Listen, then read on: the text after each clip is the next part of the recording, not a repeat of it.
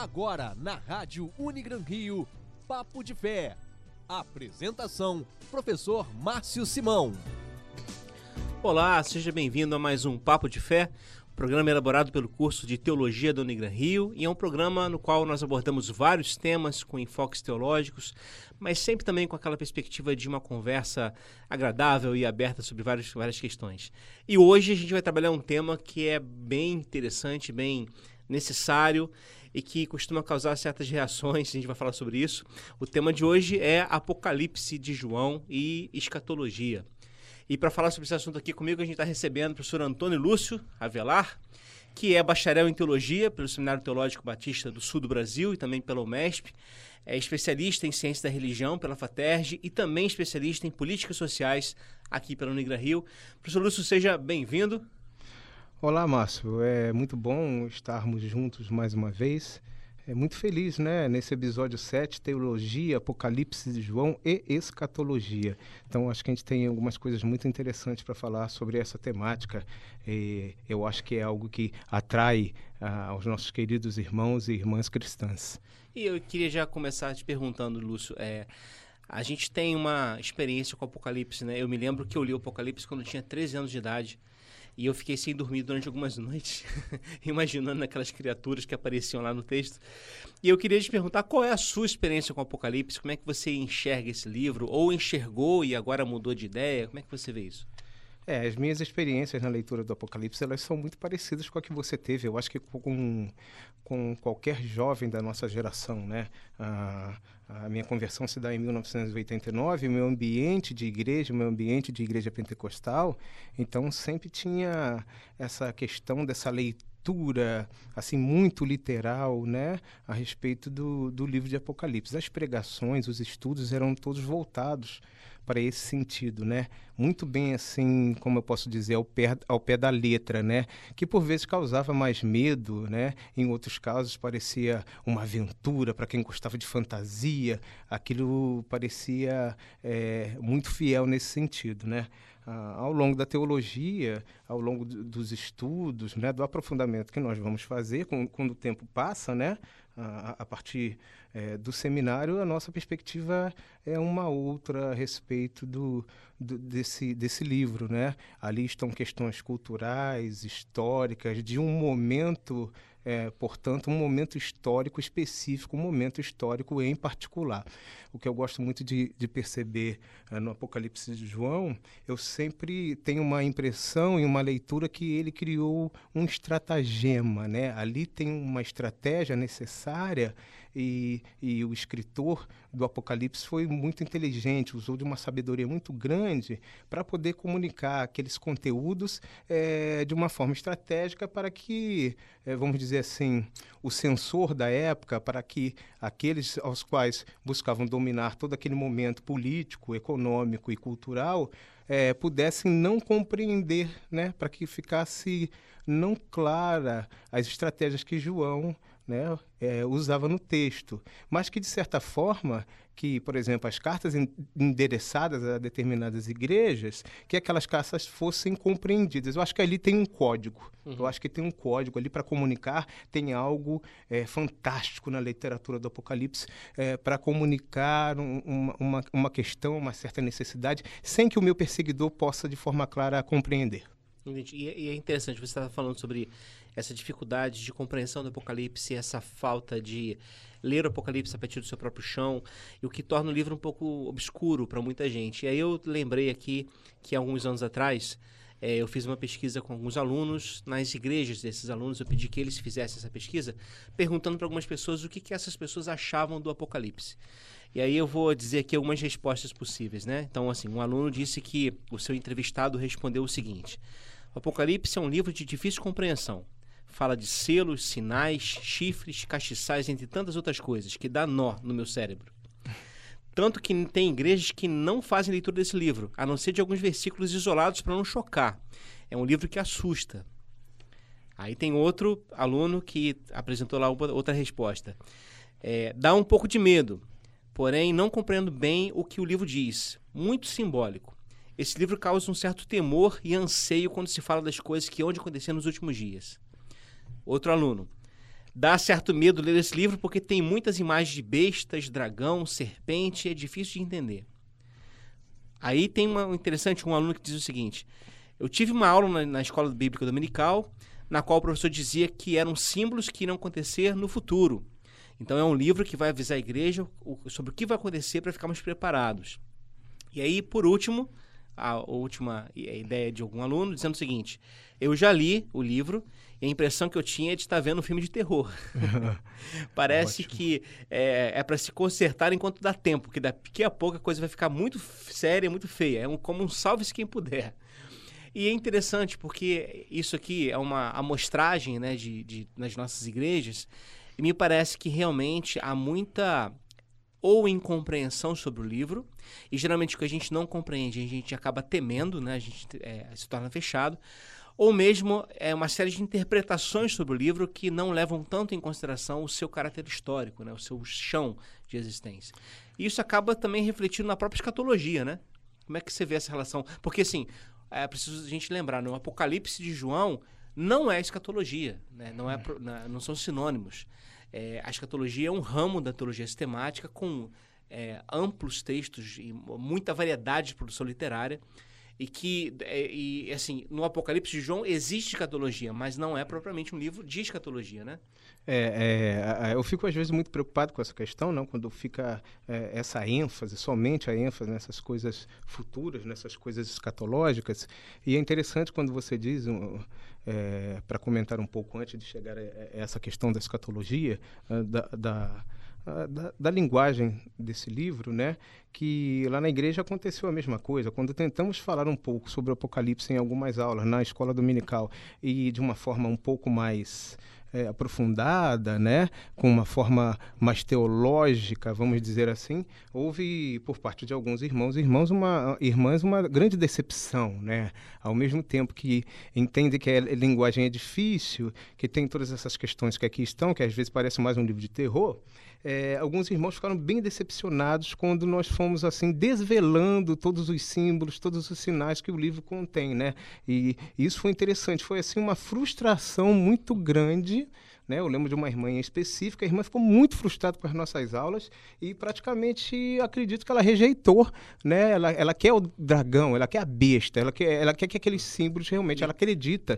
E isso foi uma corrente muito grande, né, Márcio? É, principalmente, achei interessante, é, vindo de um meio conservador, dentro da nossa tradição cristã, porque isso era muito mais comum em meios pentecostais, né? Como nós, assim, eu como você, é, já passamos por uma tradição pentecostal, isso era um prato cheio para pregações e para estudos, né? Parecia até esse negócio da, da, da caverna do dragão, né? Aquela coisa do Tiamat, aquela coisa toda. Agora, a questão escatológica, a gente tem que tomar muito cuidado, embora você disse muito bem que lá há trechos, há alguma percepção nesse sentido, mas ele é um livro muito, como você disse, para o seu presente histórico, para o seu o chão para aquele momento, né? E como toda a Bíblia, como todo texto, toda narrativa, é, é, nós podemos fazer assim proveitosas releituras leituras, né, ressignificações, reinterpretações para o tempo atual, né? Eu prefiro ler o Apocalipse de João é, quando os textos não são mais voltados para essa questão escatológica.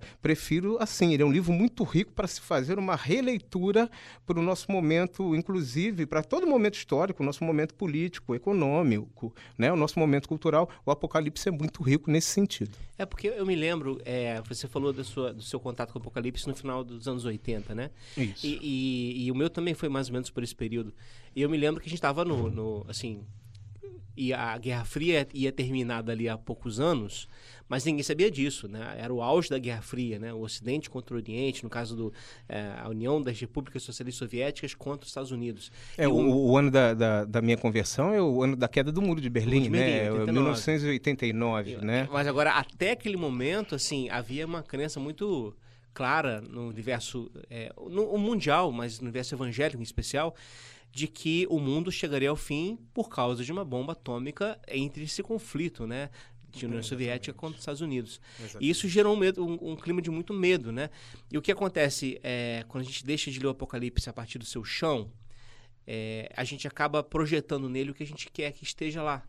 Exato. Então acontece algum evento histórico em algum momento do mundo, é, um país que entra em guerra, ou fome, ou então a, a, o atentado de 11 de setembro de 2001 contra as uhum. Torres Gêmeas, uhum. é, e aí as pessoas olham e leem, olha, está vendo? Está se cumprindo o que está aqui no Apocalipse, Exatamente. no capítulo tal.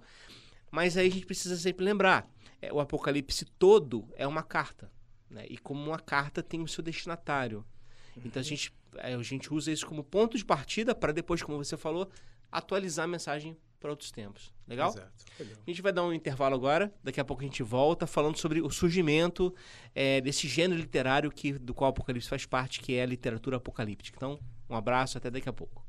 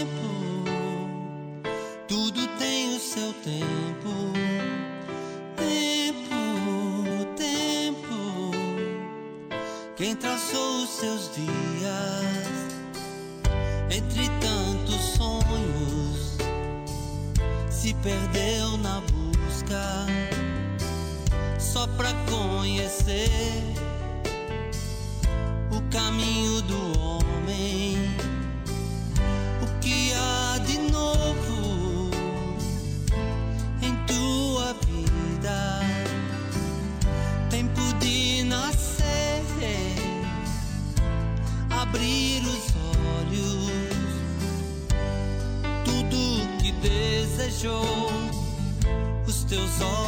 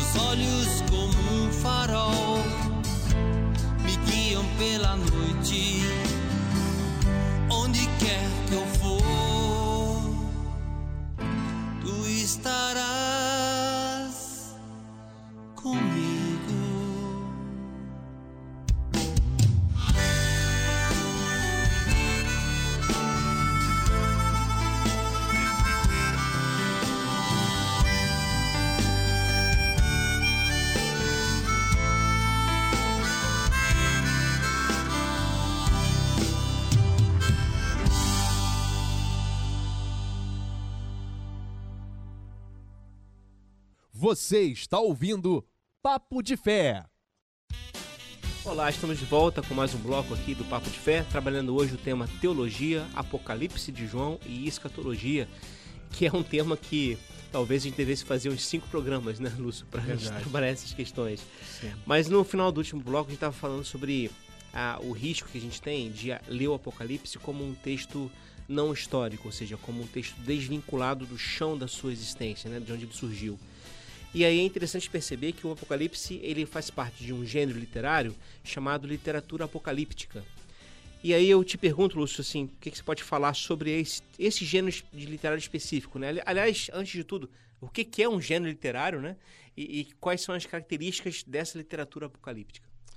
É, ao longo do tempo, né, os estudos teológicos, estudos bíblicos teológicos, e foram identificando dentro das narrativas sagradas, no nosso texto sagrado, é, essas é, questões que se envolvem com gêneros, né, com tipos, com modelos de textos, de narrativas que é, foram apossados por esses escritores, né, desde a história de Israel, e pegou essa ideia, né? E aí nós observamos esses diversos tipos de então gêneros dentro das narrativas bíblicas para poder comunicar, né, a, é, é, a sua mensagem, né? Todo texto que é escrito, ele é objetivado para comunicar alguma mensagem e para transmitir alguma coisa. Em Israel, isso já era muito comum para que fosse transmitido ao longo da história, para que ficasse na memória em meio ao povo. Né? Nós sempre falamos, por exemplo, do livro de Jó, que ele começa lá com aqueles capítulos que são os capítulos da prosa, né, daquela questão do diálogo,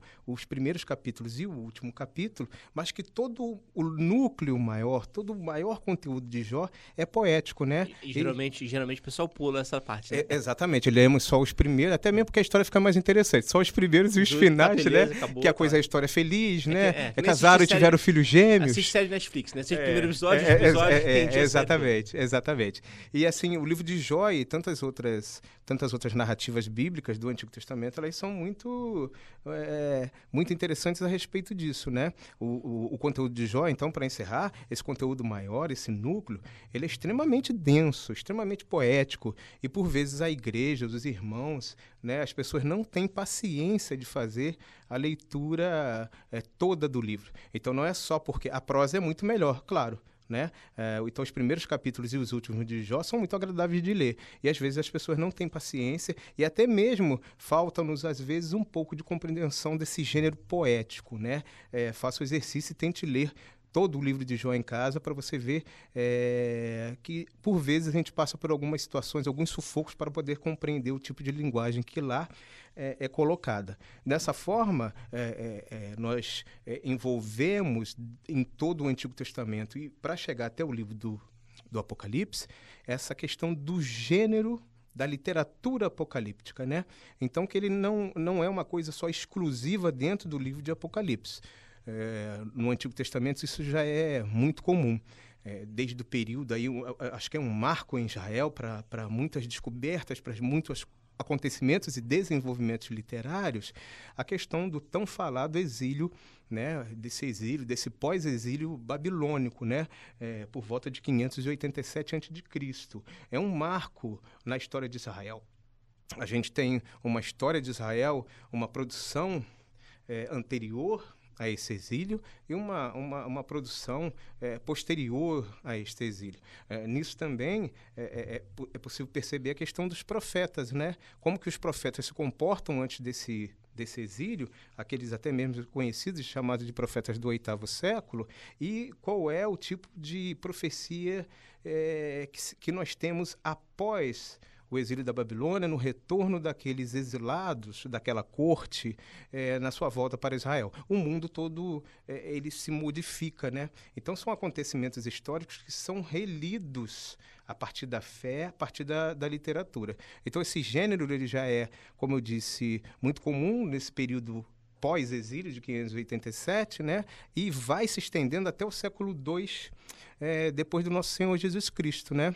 Então, é, é, era muito comum, como eu disse nas atitudes dos profetas, que cobravam né, o profetismo lá em Israel, o profetismo lá no Antigo Testamento, havia uma cobrança muito grande, né, profecias muito duras, ácidas, porque sempre exigiam dos reis que eles tivessem algumas atitudes é, corretas, principalmente para o povo, povo, pobre, principalmente para o povo que a gente pode chamar de ruralista, né, principalmente para esse povo do campesinato de Israel, né, é, essa questão da dominação estrangeira também, e, e, que, que não era mais uma, uma possibilidade, uma realidade, não era mais após o, o cativeiro é, aceitável essa dominação estrangeira. Os pobres, então, buscavam se expressar é, é, de alguma forma, né? A gente pensa que o povo do campesinato não tem cultura, sim, eles têm sua cultura, sim, eles têm a sua forma de expressar toda a sua indignação, né? Então a literatura apocalíptica ela cabe muito bem como literatura. Eu acho que essa palavra é, é muito maltratada hoje, né, Márcio? Essa palavra é literatura de resistência, né?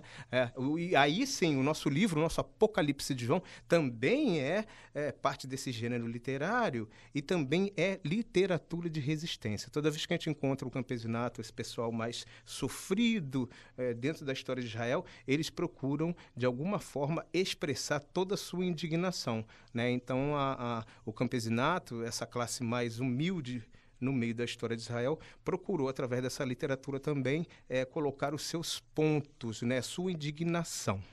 É, eu, eu, você falando de gênero literário, é, e é interessante pensar isso, porque assim, cada gênero tem uma abordagem de interpretação. Né? Então, se a gente pensa, por exemplo, numa poesia, e eu leio que o poeta diz assim: Ó oh, meu amor, os teus olhos são duas jabuticabas. Eu não vou entender isso literalmente, senão vou ter muitos problemas, né? É, eu vou entender isso como uma poesia.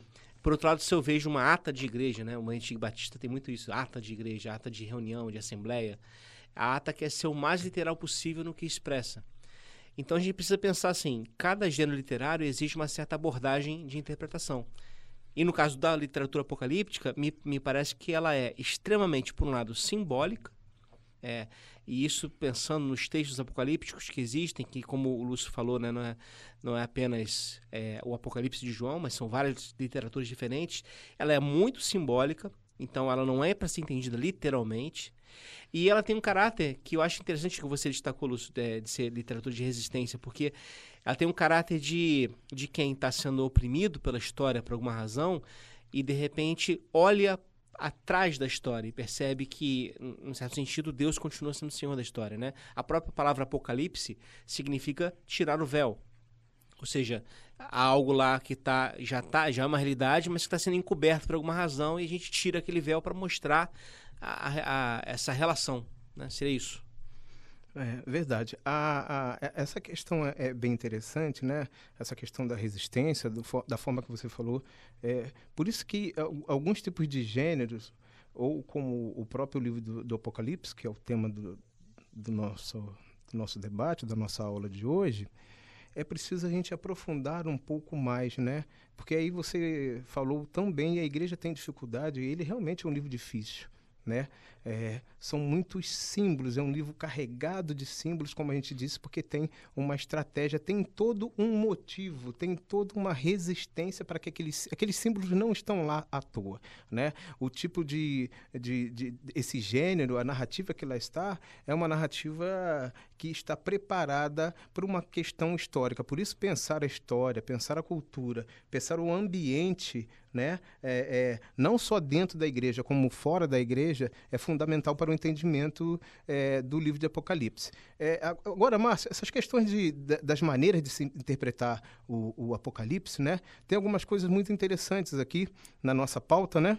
E é, em relação a essas perspectivas, né? Quais são os riscos, então, mais uma vez, e talvez a gente possa aprofundar agora, de se pensar essa questão da escatologia a partir do Apocalipse como algo que já está fechado, como algo que já está, então, é, para ser cumprido, que não há nenhum tipo tipo de modificação que os cristãos possam fazer em relação a isso no mundo. Sim, beleza. É, é esse, esse tema acho que é o, é o cerne da própria proposta escatológica. Né? Existem várias escolas de escatologia disponíveis é, no campo teológico.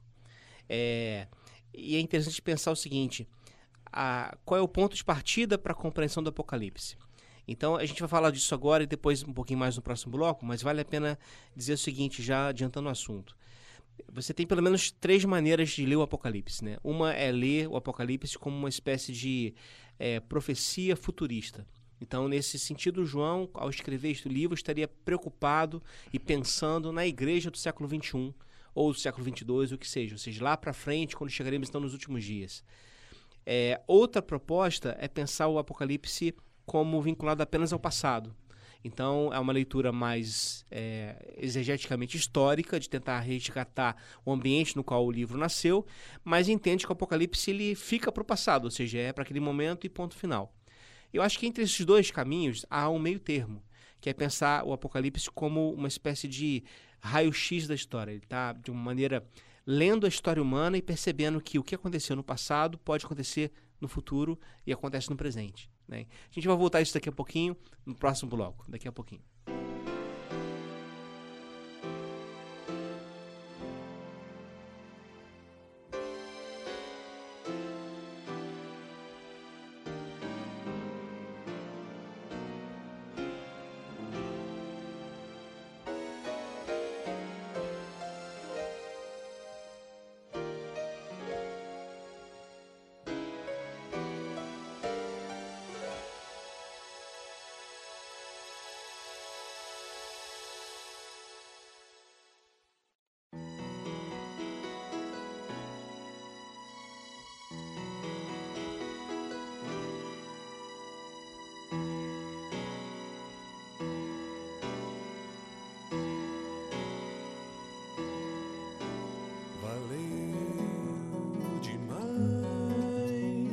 As noites mal dormidas, ansiando a paz, perdida e pretendida, que eu já nem sabia mais onde é que fora se esconder.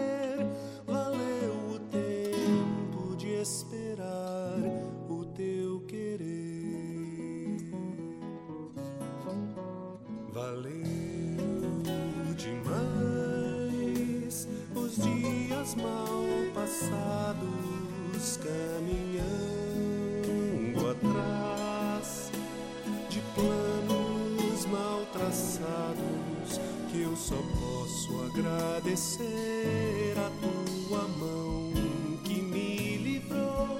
Valeu o tempo de esperar, mas já passou. Pois eu estou bem certo, o breve tempo de aflição não pode comparar-se à nossa eterna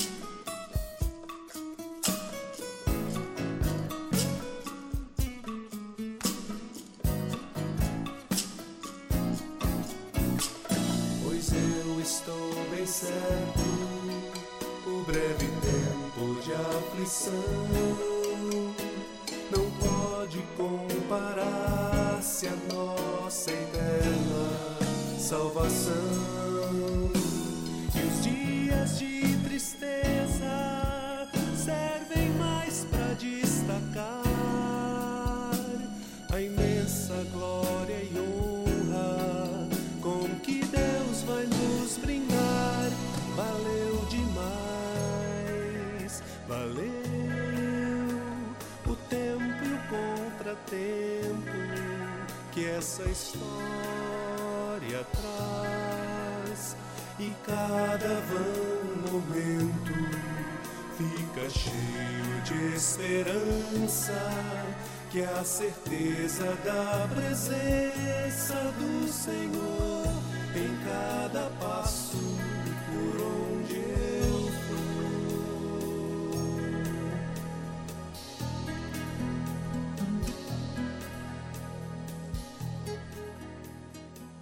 Você está ouvindo Papo de Fé. Olá, estamos de volta com mais um bloco do nosso programa Papo de Fé. Hoje abordando o tema teologia, Apocalipse de João e escatologia. E nos últimos blocos a gente começou a já falar um pouquinho mais sobre o Apocalipse. E nesse bloco a gente vai aprofundar mais ainda a questão. Mas ficou uma questão pendente, né, Lúcio? No último É, bloco. quando, quando nós falamos a respeito dessas questões dos últimos dias, né, na perspectiva do Novo Testamento, é, e, e tinha um outro ponto para ser abordado, né, que é, basicamente é o risco de considerar o futuro como já pronto, né, como ele já dado. É, e essa única possibilidade que restaria aos cristãos, nós então, seríamos então meros espe- espectadores da realidade, né? Estaríamos sentados como num cinema vendo tudo acontecer, um filme passando e somente a- a- a- aguardando esse, esse fim.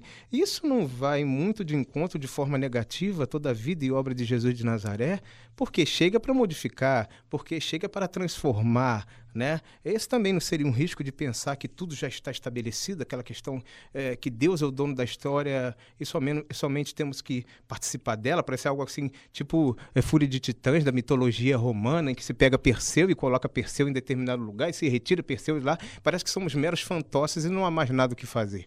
Sim, é, eu acho que esse tema de fato acontece desse- dessa forma. E aí, como eu falei antes do, do bloco terminar, do último bloco, é, acontece por causa de certas interpretações que se fazem do Apocalipse, né?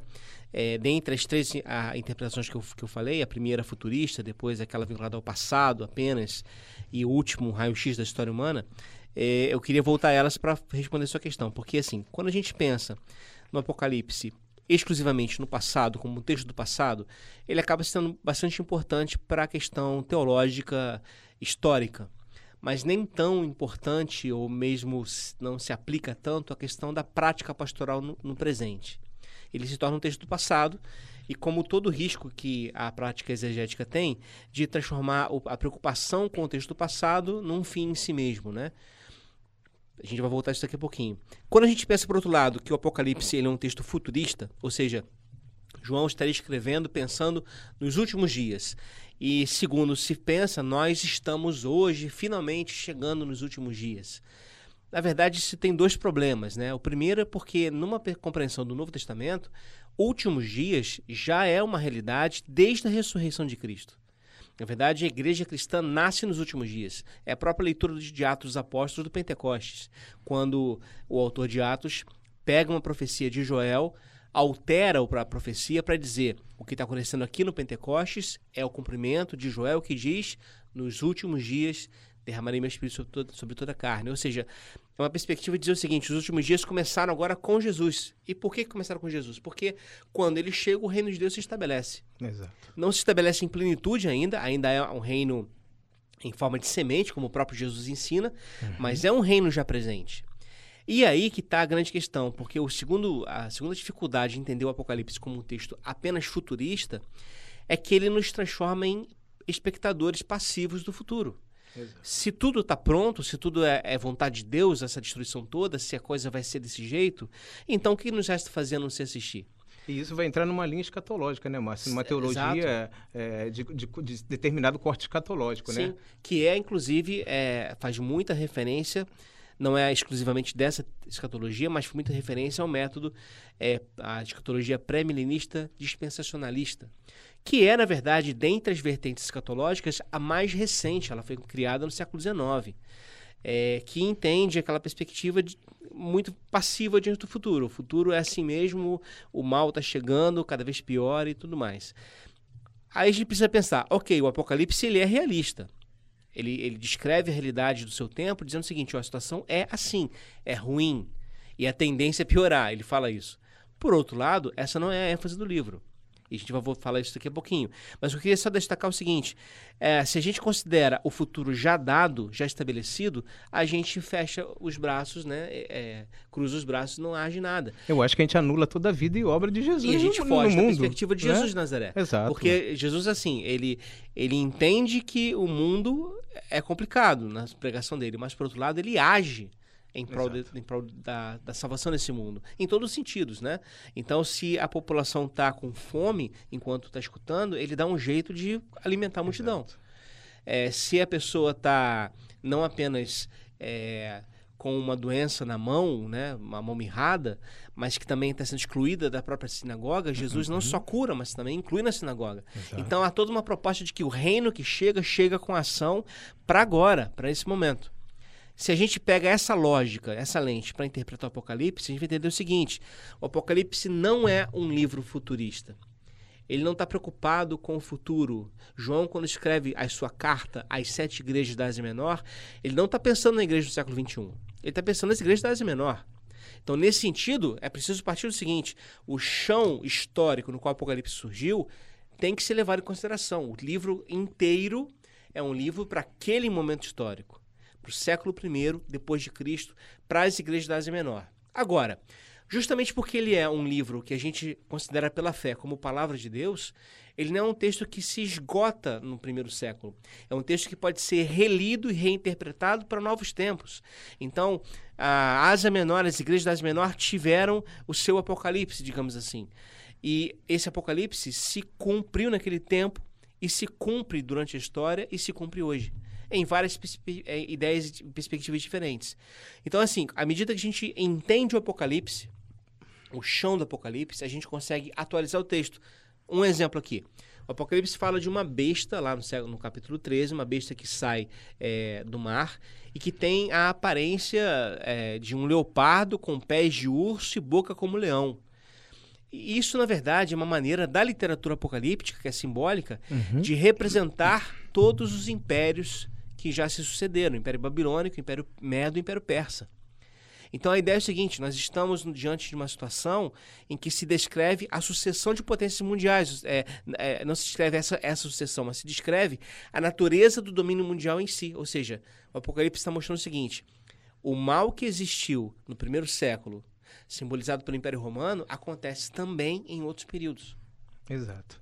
Ah, ah, e assim, o Apocalipse então é de uma riqueza literária, né? E a gente vê bem, né, Márcia, esse conceito aí é, é, de certa hermenêutica nessa questão da intertextualidade, né? Certamente o autor do Apocalipse, certamente João, conhecia essa tradição da, do gênero apocalíptico, né? Por isso Sim. que ele vai se estendendo, como nós bem dizemos, desde Israel e vai chegando então até os tempos do nosso Senhor e Salvador Jesus Cristo. Então é algo que ele é, já tem noção, mas que ele, por sua própria condição histórica, pelo seu próprio momento histórico, buscou revitalizar toda essa apocalíptica, né? Ele deu novos contornos, mas o núcleo da literatura, do gênero, ele permanece.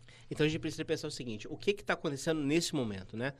Qual é o cenário da Palestina no primeiro século e Uhum. da Ásia Menor no primeiro século nesse momento? Bom, a gente precisa lembrar. Antes de tudo, é um período dominado pelo Império Romano. Ok. O Império Romano, ele trouxe alguns benefícios em relação a novas rotas marítimas, rotas terrestres, mas ele é um império opressor. É, há descrições históricas falando do Império Romano de que o Império Romano eh, instaura a desolação onde chega e chama isso de império. Então é um império que, que, na verdade, serve a determinadas classes sociais, a determinadas elites, tanto políticas quanto religiosas. O Templo de Jerusalém, por exemplo, e o Império Romano estão muito vinculados nessa perspectiva. Então, à luz disso, a gente precisa pensar o Apocalipse. Apocalipse ele surge nesse cenário, né? Então, como é que ele acontece nesse cenário? O que que João faz? Ah, o Apocalipse começa dizendo que ele está preso e está preso por causa da palavra de Deus, ou seja, Ok. preso por causa do Evangelho. Preso na ilha de Patmos. Patmos é uma ilha, uma pequena ilha da Grécia, a alguns quilômetros da costa da Turquia. E é uma ilha que servia para exílio. No sentido de que lá na ilha você tinha uma certa liberdade de ir e vir, mas você não podia se comunicar com o continente. João está lá e está preocupado com as igrejas da Ásia Menor que ele conhece. Então o que, que ele faz? Ele escreve cartas para ela. Mas ele não pode escrever essas cartas literalmente. então ele usa a literatura apocalíptica Ok. para expressar. E o que, que ele expressa, e aí é um é um assunto que a gente vai trabalhar no último bloco, né, daqui a pouquinho, que está na hora de mais um intervalo, a gente volta daqui a pouco.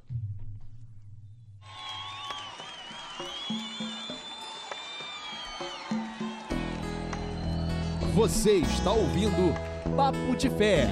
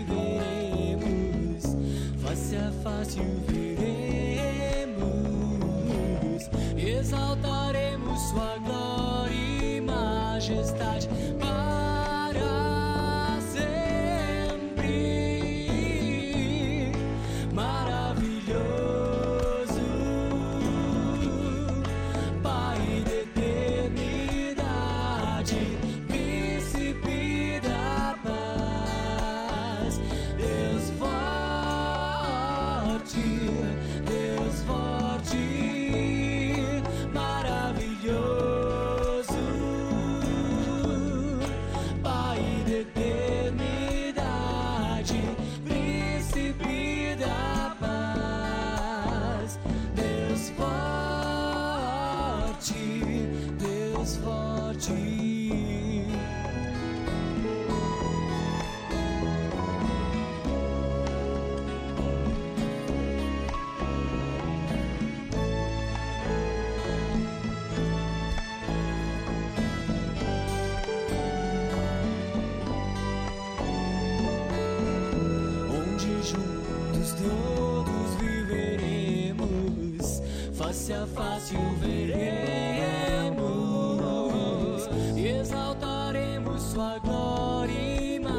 Majestade para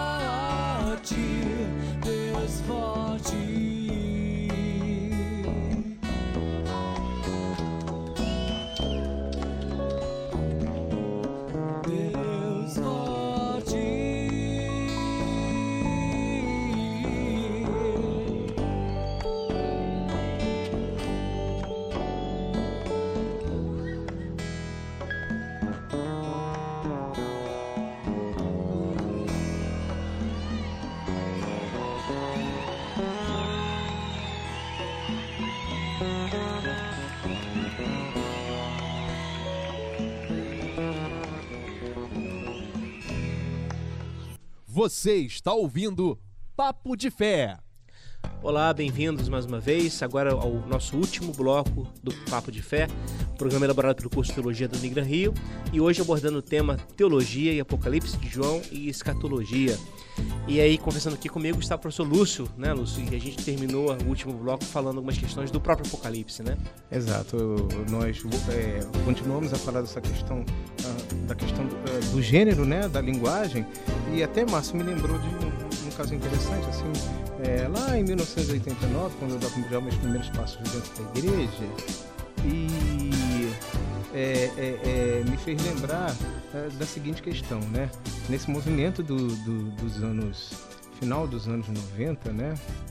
É, aliás, início dos anos 90, nós tínhamos uma missionária, uma jovem na igreja, a, a querida irmã Raquel, era uma jovem e tinha, nessa época que você lembra bem, então se a gente falava de Guerra Fria, dessas coisas, das questões das mudanças históricas, e tinha uma necessidade de evangelização, que isso ficou até bem reduzido depois de alguns anos, daquela questão da janela 1040, né? Uhum. E eu lembro que a Raquel foi, como professora de inglês, né? Ela foi para o Canadá, aprendeu inglês e ela ia entrar num desses países aí da janela 1040 e ela iria como professora de inglês. Me lembrou bem que toda a correspondência que ela mantinha com a família, a família com ela, né?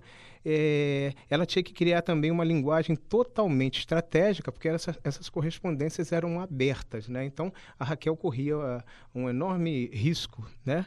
É, corria um risco é, sério em relação à sua vida, se não procurasse manter, então, uma estratégia, uma linguagem que é, é, pudesse comunicar o que estava acontecendo lá, mas não de forma clara. Márcio, mas eu lembrei de uma coisa: como é que se davam essas perseguições? Né? Você fala de João na ilha de Patmos, né? Parece que o Império Romano tinha um pouco desse tipo de atitude, embora fosse realmente um império violentíssimo. Né? Eu acho que isso não, não há dúvidas que, que era violentíssimo. Mas me lembrou de João Batista que, quando estava preso, também tinha lá seus discípulos que o visitavam antes, evidentemente, de sua morte, né? E e, parece que esse João, é, é, esse outro João, em relação ao escrito do Apocalipse, também ele pode manter então essas correspondências e mandar cartas. Você pode falar um pouco mais da gente dessa questão da, dessas perseguições nesse período? É, o Império Romano, é, como eu disse antes do último bloco, ele é um império que trouxe alguns benefícios, mas também foi extremamente opressor. É, para a gente ter uma noção, na época de Jesus você tinha a prática de cerca de 500 crucificações por dia é, eram tantas crucificações que não havia é, cruzes para é, matar as pessoas, né? eles eram pendurados em árvores. E aí, na época do Apocalipse, a perseguição acontece aos cristãos, mas não acontece, na verdade, tão direta.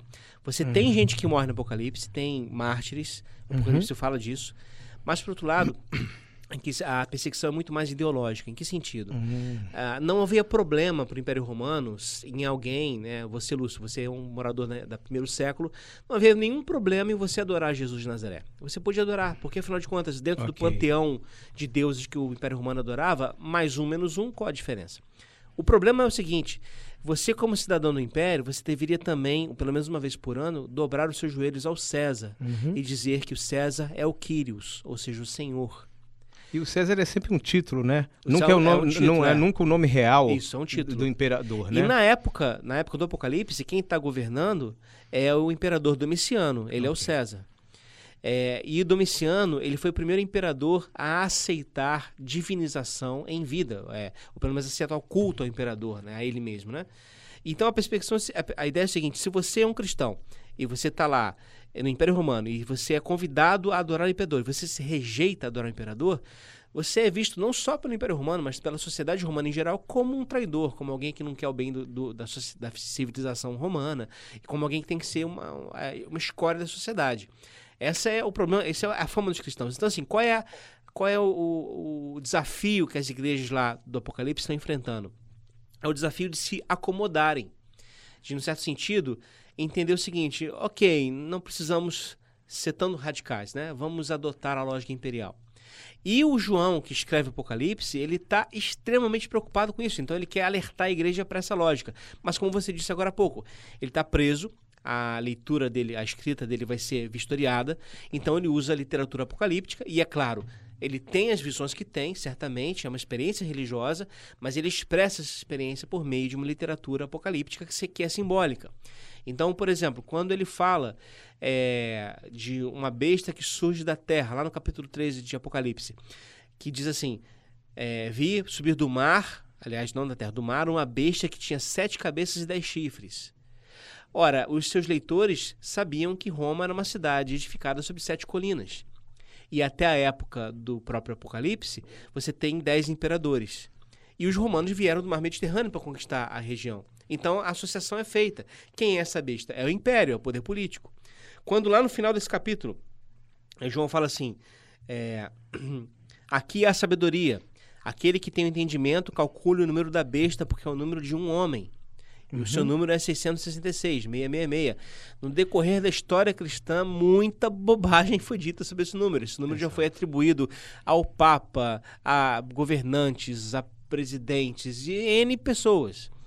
Mas será que necessariamente seria isso, ser um livro simbólico? Então, se você pensa a partir do contexto do Apocalipse, a gente chega à seguinte conclusão. Na época do Apocalipse escrito, tem uma espécie de brincadeira, que é uma coisa séria na Ásia Menor, que é a atribuição de números às letras do alfabeto. Então, se eu, se eu escrevo assim, Ana em grego, alfa, ni, ni e alfa, o alfa vale 1, o ni vale 50. Se eu somo isso, o número de Ana é 102. O que João faz é, ele dá o número e convida as seus leitores a descobrir de quem que ele está falando. E se você faz esse processo inverso, partindo do 66, no grego, você chega à expressão César Deus. Quem é o César que se autodivinizou? Domiciano, que é o imperador da época. Então, no certo sentido, a besta que lá, esse 666, é o Império Romano. Essa besta que sai da, do mar. Mas ela não é apenas, é, não é apenas essa, né? Porque também tem uma outra besta nesse Apocalipse 13, é. que é a besta que sai da terra. E diz lá, é, 13, 11, diz assim: Vi subir da terra outra besta, que tinha dois chifres semelhantes a um de cordeiro, mas falava como dragão. Quando, Lúcio, você é, lê cordeiro na Bíblia, você lembra de quê? É Jesus Cristo, de Jesus. Jesus de Nazaré. Só que quando você lembra, lê dragão no Apocalipse, você lembra de quê?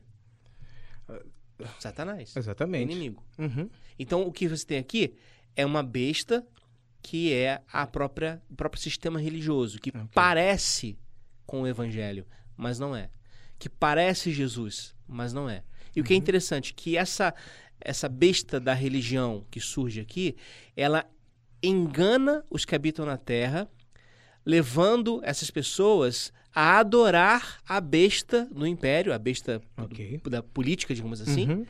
é, que tinha ferida da espada e vivia, é, e diz assim, no versículo 16: Faz com que todos, pequenos e grandes, ricos e pobres, livres e servos, lhe seja posto um sinal na sua mão direita ou na sua testa, simbolizando, e que é o sinal do 666, simbolizando o seguinte: é, haja com a categoria do Império Romano ou pense com a ideia do Império Romano. Então, assim, absorva essa lógica. E aí, diante desse, desse cenário, João escreve a sua carta para alertar a igreja. Ok. E, e, e, é sempre um, um conteúdo para fortalecer a fé é, nesses tempos sombrios, né? É, só para me lembrar aqui, mas só para fazer um momento de descontração, tá? Uma hum. vez eu tive um cartão de crédito e uhum. os números finais dele, aqueles números lá de trás, aqueles números para compra, é, é, é, justamente era 666, né? Eu não tomei aquilo como um susto, eu tomei aquilo como um sinal positivo, ainda mais se tratando de cartão de crédito, né? É, porque, porque me dizia assim, pode ser cuidado, cuidado se você usar demais, senão a besta vai ser você, né? Agora, não, mas, Márcio, mas eu me lembro disso, você falou minha é. memória, quando eu era criança e eu vi, estava começando a ler o Apocalipse, eu tinha assistido um filme chamado A Última Profecia. Ah, tá. Isso é da que nossa época. o garotinho, é, sei lá, os seus Demian. 6, 7 anos, chama Demian. É Demian? É. é praticamente ele, demônio, né? Ele descobria que ele era o anticristo, porque Exato. ele tinha nele marcado muito 666. Bom, muito boa indicação de terror. É, vale a pena assistir.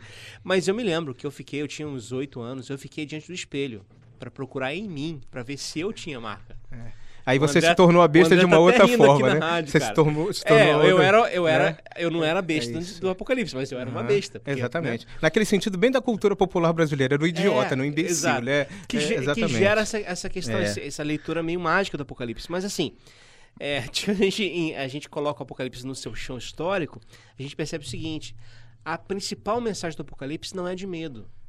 É. A principal mensagem do Apocalipse é de esperança. Pois é, de fé e esperança. De fé, porque Exato. a primeira palavra que Jesus ressuscitado tem no Apocalipse, é dirigida a João, é não tenha medo.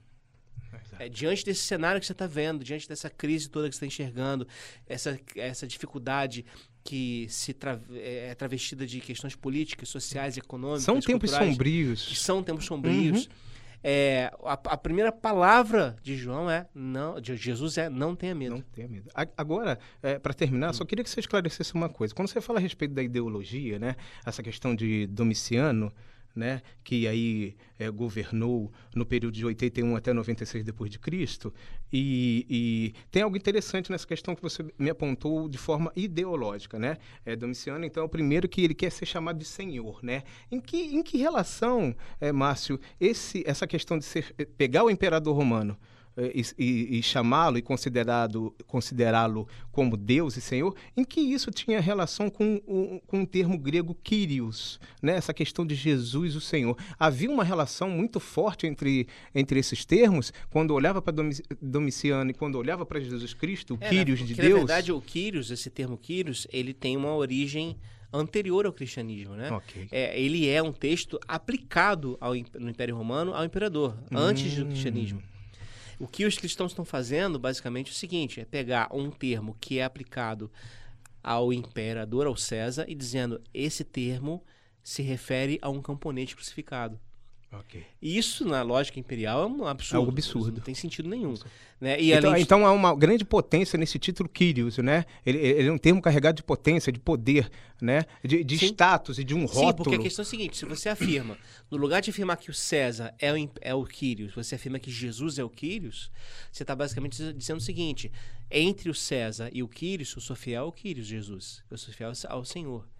E isso na lógica imperial, que sempre vivia muito preocupado com é, levantes, com revoluções e tudo mais, é uma ameaça em potencial. Então os cristãos são perseguidos por isso. Mas como eu disse, a perseguição ela acontece também sangrenta, mas ela acontece muito mais ideologicamente falando, no sentido de que é, junte-se a nós. Assim, porque como o Apocalipse diz, quem não tem a marca da besta não pode nem comprar nem vender. Ou seja, você não faz parte do império. E não é muito mais fácil fazer parte do império? Não é claro. muito mais fácil você se render? Sim. E aí que está, gente, uma Sim. questão importante, porque assim, o Apocalipse, então, ele é um texto para aquele período. Porém, como é a palavra de Deus, é um Exato. texto para todos os períodos. Sim. Então a gente tem, a, na nossa sociedade hoje, como identificar as bestas que surgem. É, os sistemas oh, opressivos, okay. como o sistema, okay. como o Império Romano. É, a gente tem como, como identificar o caráter de sedução que muitas uhum. vezes algumas perspectivas são colocadas diante de nós como cristãos e de alguma maneira nos levam por caminhos que não são os caminhos do evangelho. Então, por exemplo, a ideia de sucesso. Okay. Né? Você uhum. tem igrejas que são medidas pelo tamanho de, de seus membros, quantidade de, de membros que tem, é, se o pastor tem carro do último tipo, é, etc. E isso, essa ideia de sucesso é uma ideia sedutora. Claro. Status, né? Você Corrompe. tem corrompe. Uhum. E isso, isso é um apocalipse. Isso é, um, é um, uma sedução imperial, digamos assim. Na verdade, hoje no mundo a gente tem diversos tipos de estruturas que a gente pode interpretar dessa forma, né? Sim. É, essa própria questão dessa sedução, dessa grande besta, né? Ela pode ser entendida é, dessa forma sedutora como um sistema, como Isso. uma organização. Por exemplo, também. ressaltando o fato de que democracia e capitalismo não são a mesma coisa, Exato. são coisas diferentes. Uhum. Eu, pessoalmente, identifico o capitalismo como um sistema opressor do império. Sim. Porque Sim. ele é, de alguma maneira, algo que seduz, ele tem uma propaganda embutida dentro dele que leva as pessoas que são que sofrem por ele e que são excluídas da sociedade a apoiá-lo. Okay. E isso é uma coisa muito surreal. É, e que muitas vezes a religião se utiliza desses mecanismos para autenticar esse discurso. Então você tem aqui bestas agindo, né? Okay. A besta do império, a besta da religião, e isso tudo é muito atual para a gente, é. né? Enxergar o nosso mundo a partir desse, desse olhar. O, o triste é que por muitas vezes a, a igreja já bateu mais forte nisso, né, Márcio?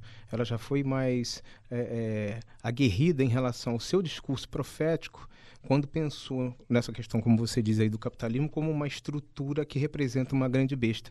Hoje esse discurso está mais fraco e, e, assim, para a tristeza nossa, eu não sei, eu espero que eu esteja errado, parece que ela, ela, ela, ela deixando de, de atingir, deixando de fazer a sua crítica ácida, parece que ela aderiu. Sim, a lógica consumista, por exemplo, se inseriu de tal jeito que é difícil pensar de outra forma. Mas em tudo isso, para a gente terminar aqui o, o programa de hoje, é preciso dizer o seguinte, ressaltar, o Apocalipse tem uma palavra de esperança. E eu me lembro muito de uma imagem que o Carlos Mestres, que é um frei católico, escreve no seu livro e que aconteceu comigo, é, subindo a Serra de Petrópolis num ônibus. É, subindo 10 e meia da noite, né? Então, no meio da serra, Sim. o ônibus parou, é, eu, eu tava meio cochilando, eu acordei, um breu, não enxergava ninguém, nem dentro do ônibus, nem lá de fora. Eu pensei, o que que houve, né? O que que tá acontecendo aqui? Aí, de repente, lá o motorista acendeu uma luz e dizendo, ah, caiu uma árvore aqui na estrada, estão tirando, daqui a pouco a gente segue viagem. Desligou a luz. O breu voltou, a escuridão retornou, Exatamente. não enxergava nada, mas aquela palavra do motorista Pronto. me garantiu que eu ia É chegar no caminho. Mesmo no meio, no meio do breu, da dificuldade. O Apocalipse é essa palavra do motorista dizendo, você vai chegar lá. É o Jesus que está dormindo com seu travesseiro no barco, barco, né? é. E, os, e os discípulos se desesperam e não precisava nem acordar o mestre, né? É, mas ele vai, ele mesmo assim acorda e acalma. É, sempre. tempestade. Bom, gente, Lúcio, quero te agradecer muito pela presença aqui. Ah, foi um É, prazer. E, e é um tema que a gente precisa retornar futuramente. Sim, é muito legal falar de É, Apocalipse. muito bom. Eu quero é, também dizer a você que está nos ouvindo que há um e-mail para que você entre em contato, papo de fé teológico, faça sua, sua sugestão, sua crítica, é, e a gente vai se encontrar aqui mais vezes em outros programas. Um abraço e até a próxima. Um abraço, pessoal. Deus abençoe cada um de vocês.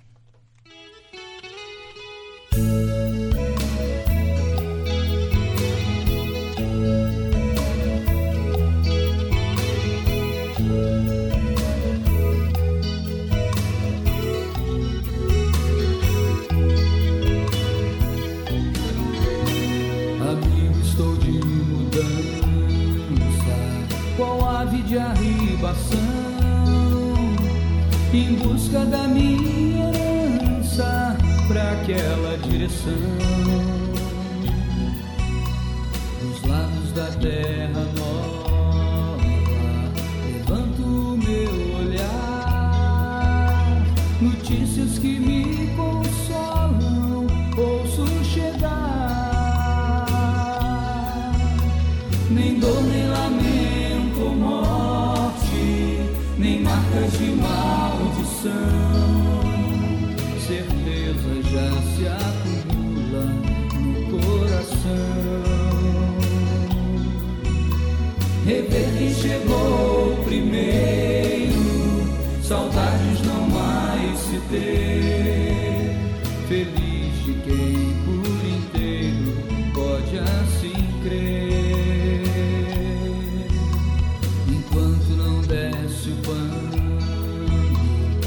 história não sai do ar,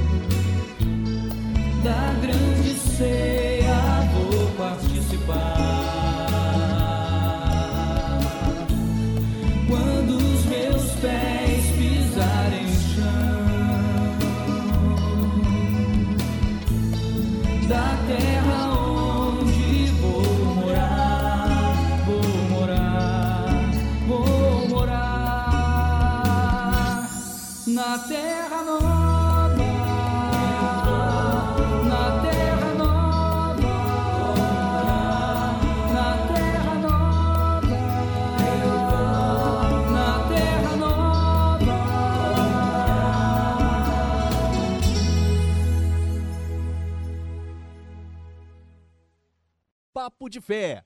Apresentação: Professor Márcio Simão.